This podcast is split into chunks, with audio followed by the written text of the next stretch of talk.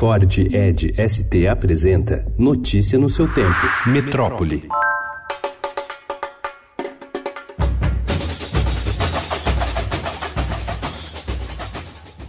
A Câmara Municipal aprovou na quarta-feira uma emenda incluída de última hora a um projeto que tratava de incentivo a práticas esportivas para conceder um pacote de benefícios a escolas de samba da capital paulista. Pelo texto, aprovado de forma simbólica, as agremiações que desfilam no sambódromo do Anhembi e entidades que organizam o carnaval ficam isentas de pagar IPTU, ISS e taxas de fiscalização cobradas pela prefeitura. O texto segue para a sanção do prefeito Bruno Covas.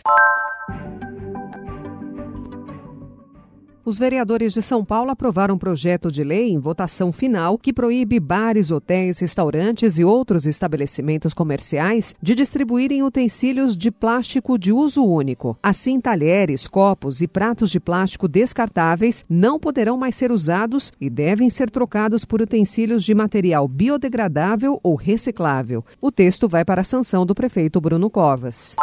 Representantes do setor de produção de soja receberam uma sinalização positiva do governo federal na articulação para tentar rever a moratória da soja na Amazônia. Acordo firmado em 2006 entre ONGs, agronegócio e poder público de não comprar o produto plantado em áreas desmatadas. Em reunião no fim de outubro no Ministério da Casa Civil, lideranças da Associação Brasileira de Produtores de Soja receberam o apoio do secretário especial da pasta, Abelardo Lupion. Nesta semana, a gestão Bolsonaro revogou o decreto que vetava o plantio de cana na Amazônia e no Pantanal.